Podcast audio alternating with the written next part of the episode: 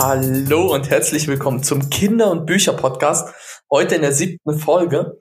Und ähm, heute reden Lubina und ich über Kinderbücher und Erfahrungen mit Kinderbüchern. Ich grüße dich.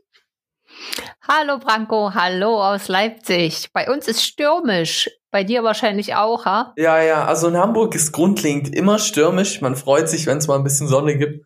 Aber die Woche ist ja total viel Regen. Aber, ähm, Aber das ist, doch ideales Wetter zum ideales Wetter zum Lesen. Und zum Podcast aufnehmen und hören. ja, also sich sozusagen einkuscheln, Kopfhörer auf den Kopf und dann los geht's. Einfach mal loslegen, richtig. Das ist super wichtig. Aber sag mal, heute mal über das Thema Kinderbücher. Du bist Kinderbuchautorin seit 20 Jahren, total krasse Zahl, also 20 Jahre, das ist so surreal. Und äh, jetzt veröffentlichst du sogar noch mit deinem Sohn zusammen Kinderbücher in der ganzen weiten Welt. Wie ist das Gefühl so? Was macht man als Kinderbuchautorin den ganzen Tag?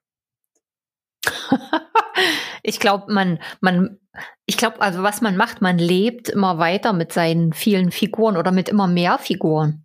Meist mhm. hat man so ein, ein Hauptprojekt, was jetzt gerade aktuell ist, oder ich lese auch viele andere Bücher und das ist jetzt nicht so, dass ich irgendwie abgucke, aber man, aber ich inspiriere mich einfach für, für diese Welt oder für diese Art, äh, was zu erschaffen und irgendwo ja. einzutauchen. Ja.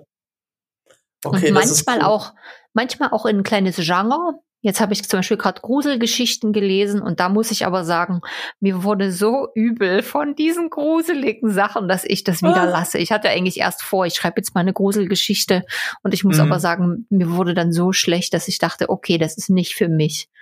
Ja, nee. Aber ich. Also, ich habe auch nicht als Kind gerne Gruselgeschichten gehabt, tatsächlich.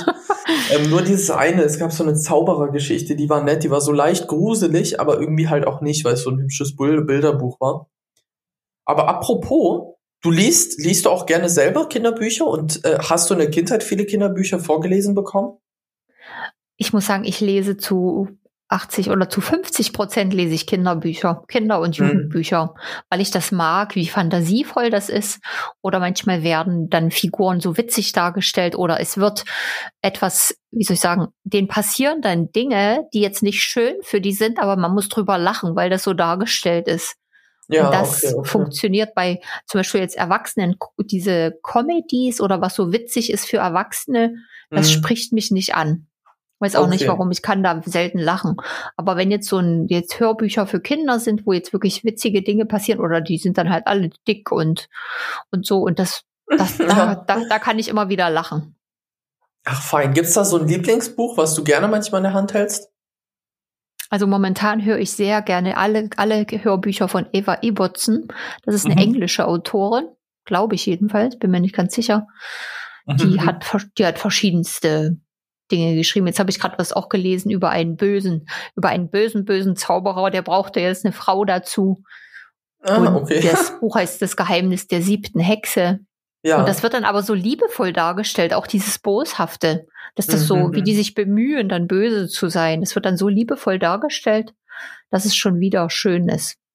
Okay, interessanter Ansatz, interessanter Ansatz. Ja, ich höre jetzt gerade projektbedingt oder lese auch projektbedingt natürlich sehr viele von deinen äh, Kinderbüchern in verschiedenen Sprachen. Aber ähm, ansonsten lese ich am meisten, also ich lese grundlegend ungern Geschichten, also auch Erwachsenenromane oder so lese ich gar nicht. Ansonsten Kinderbücher jetzt in unserem Kontext schon gerne, aber jetzt auch nicht aktiv, muss ich zugeben. Und sonst lese ich gerne so ähm, Biografien oder anderes von Leuten. Das fand ich immer total spannend, so ein bisschen reinzuschauen, wie es bei anderen in der Welt. Aber das freut mich. Und ich, ich kann ja noch erzählen, mein Lieblingsbuch damals mit, mit Duschan war immer Odysseus. Und wie ist das andere Buch? Weißt du das noch? Der lange Lulatsch oder so. Ja, der lange Lulatsch war das, genau. Und bei dem langen Lulatsch weiß ich noch, ich habe das nur so gemocht, weil das hatte so einen Geruch wie aus dem Antiquariat. Immer wenn wir es geöffnet haben, habe ich gedacht, wow, was für ein Geruch, das will ich gleich lesen. Also äh, ganz, ganz komische Sache. Und ähm, das war echt cool, der, der lange Lulatsch. Und Odysseus war einfach meine Lieblingsgeschichte. Also das haben wir, das haben wir wirklich jeden Tag gelesen. Das war, also kann ich immer noch auswendig, muss ich zugeben. Ja, ja.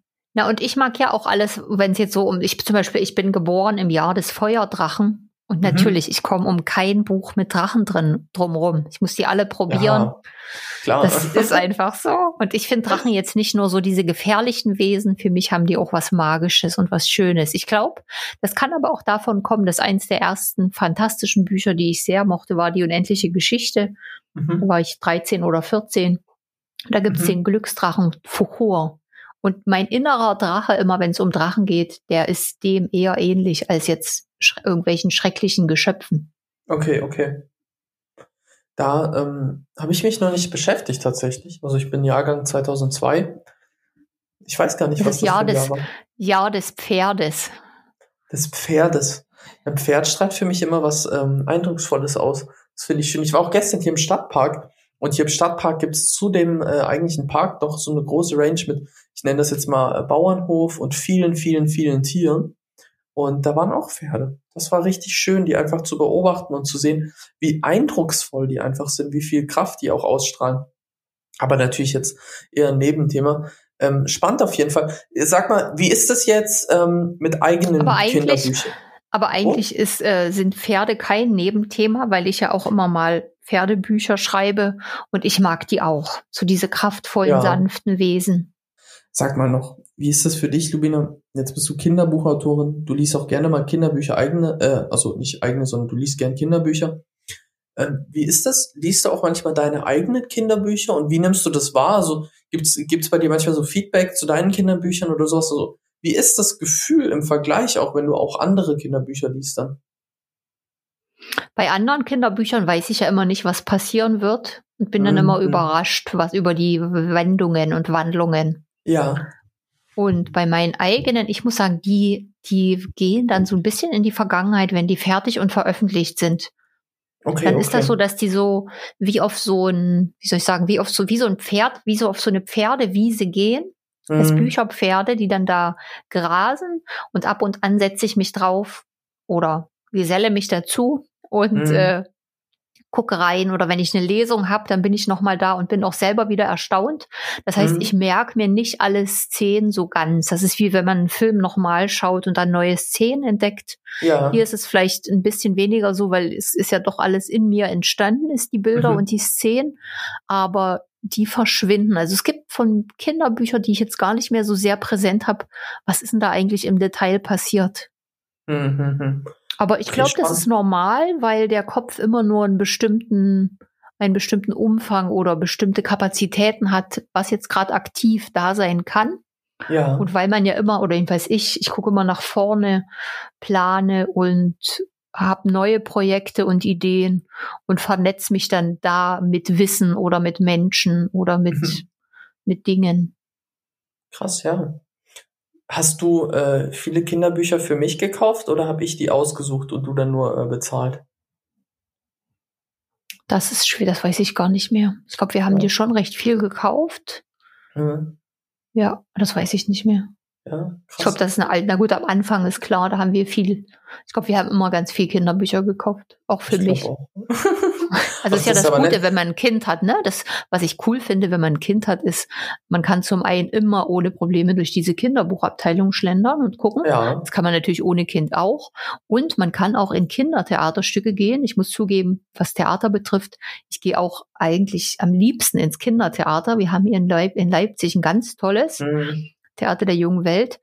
Da, das ist so das, was ich als Theater empfinde, wo ich es auch genieße. Oder wenn mhm. wir im, wo wir in Serbien oder in Slowenien waren, da war mir auch wichtig, ins Kindertheater zu gehen, ins Puppentheater.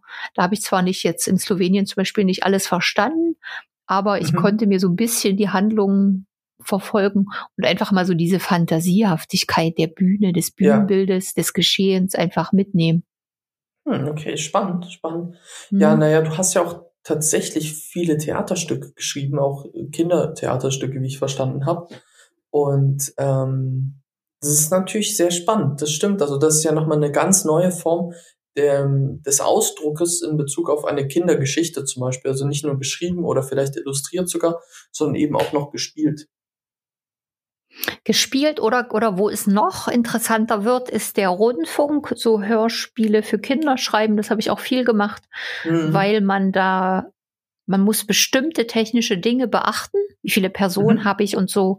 Wie inszeniere ich Handlungssprünge oder Zeitsprünge? Mhm. Und gleichzeitig sind die Möglichkeiten in Bezug auf die Realität viel, viel mehr erweitert. was da sein, okay. was da sein kann, was man darstellen kann. Das habe ich vorhin vergessen zu fragen. Das war eigentlich meine Frage, warum du ähm, oder wie viele Bücher du erworben hast. Sag mal, wie hast du eigentlich ein Buch ausgesucht? Also es gibt ja echt viele Kinderbücher, alles in allem. Wie hast du denn dann ausgesucht, oh, das möchte ich jetzt für Branko holen oder oh, das will ich jetzt für mich lesen? Was ist da so der Prozess? Worauf achtest du vielleicht auch so ein bisschen? Ich glaube, da gibt es verschiedenste Arten. Das ist nicht immer dieselbe. Manchmal mm. ist es dass die Illustration, die mich ansprang, ansprach. Ja. Oder bei, bei CDs weiß ich das. Früher gab es ja so CDs, die gibt es heute nicht mehr so viel. Wo ich studiert habe, da bin ich in CD-Laden und habe mm. in der Weltmusikabteilung äh, oder auch in der überhaupt allgemeinen Abteilung, Musikabteilung nach Covern die CDs ausgesucht, die ich mir anhören wollte. Und das mm. war mhm. eigentlich ein gutes Prinzip, weil meistens entsprach die Art und Weise des Covers vom künstlerischen Geschmack her dann auch der Musik, die ich mag. Also da gab es ein paar interessante Entdeckungen. Und bei Büchern, denke ich, spielt es auch eine Rolle, dass das ansprechend ist, ob mich das anspricht. Dann manchmal sind es halt Namen, bekannte Kinderbuchautoren oder eben, dass ich schon mal was gelesen oder gehört habe von dem oder derjenigen. Ja, okay. Also, also ganz klassisch. Du sagst jetzt nicht, mir ist wichtig, dass das und das da vorkommt. Ja, gibt's sonst so Präferenzen, wo du sagst, wow, das sind, das sind meine Lieblingsfiguren ähm, in einem Kinderbuch, so vom Handlungsablauf? Das ist eigentlich un, nee, das gibt's eigentlich bei mir nicht. Das kann wirklich okay. alles, alles Mögliche sein. Für mich ist nur wichtig, dass es nicht zu brutal wird oder dass es nicht brutal wird.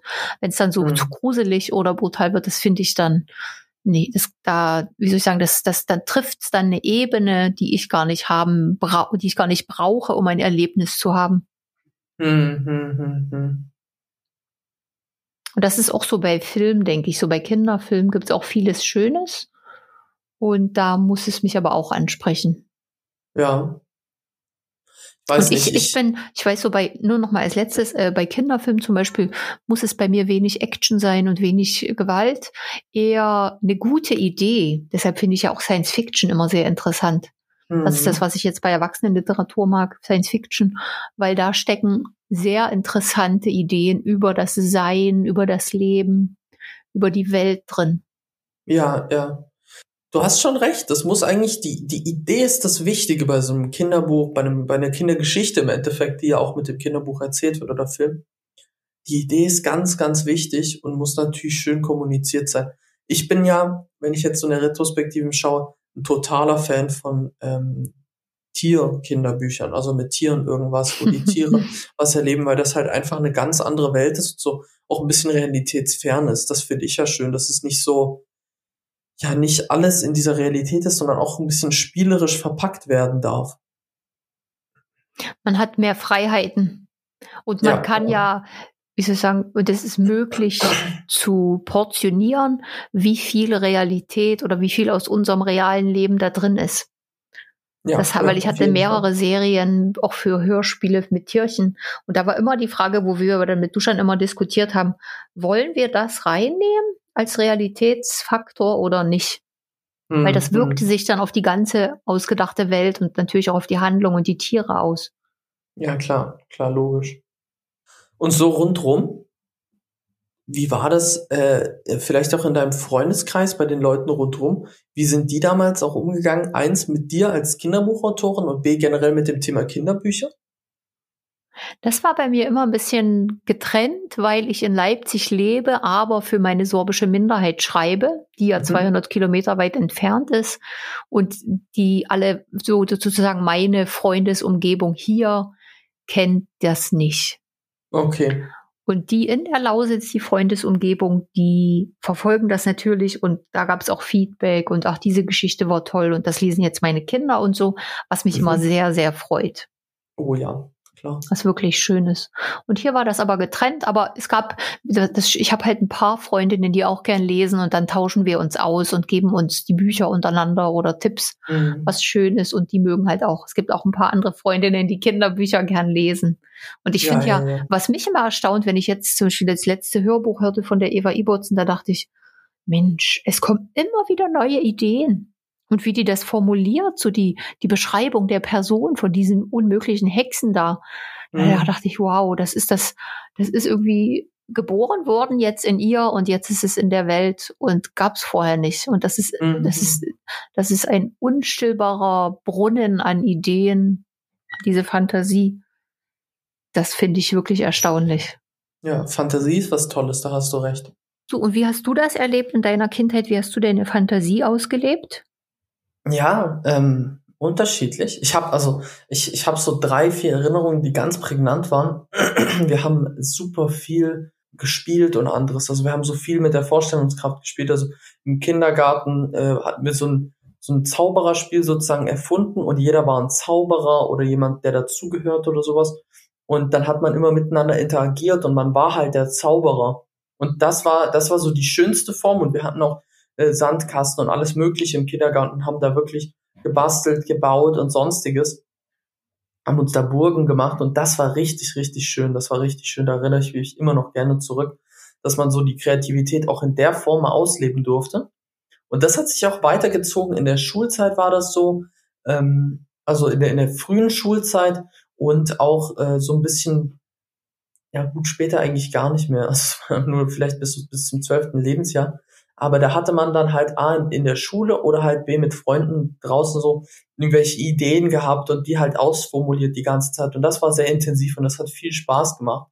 Und man hatte so schöne, schöne Gedankenkonstrukte und äh, Ideen sich damit aufgebaut. Ich glaube, da habe ich schon viel, viel Kreativität mit ausgelebt. Ich habe zum Beispiel sehr selten gemalt, das war überhaupt nicht mein Thema.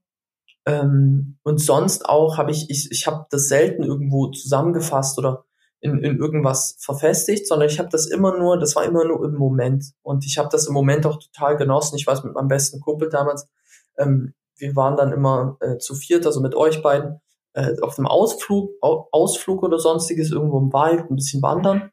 Und äh, wir hatten dann immer total kreative Ideen und dann waren wir mal in einem Moment irgendwelche Ritter, die jetzt im Wald lang liefen oder waren wir schon erwachsene Leute oder waren wir anderes und so hatte man sich dann immer so ein schönes Gedankenkonstrukt entstehen lassen. Also das, das heißt, war richtig toll. Das war richtig, richtig toll, wenn ich so drüber nachdenke. Das heißt, da höre ich so, ich glaube, in dem Moment, doch, doch, das, das fand ich auch so. Also, was ich so höre, ist Kreativität mit anderen zusammen, ne, im Austausch. Ja, voll, voll.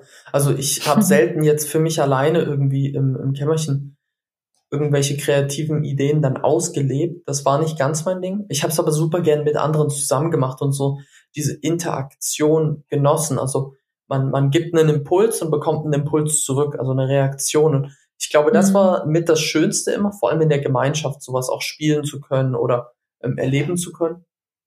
Alleine? Ja, vielleicht ein bisschen eine Musik. Ich habe gerne, also eine Zeit wirklich gerne Klavier gespielt, dann mal ein bisschen weniger. Aber so, doch sehe ich das schon, ja. Hm, ja, genau. Naja, und Kreativität hat ja viele Formen. Das stimmt. Kreativität ist ganz individuell vor allem auch, was für ein Typ und was für eine Art man da auch mag. Ja.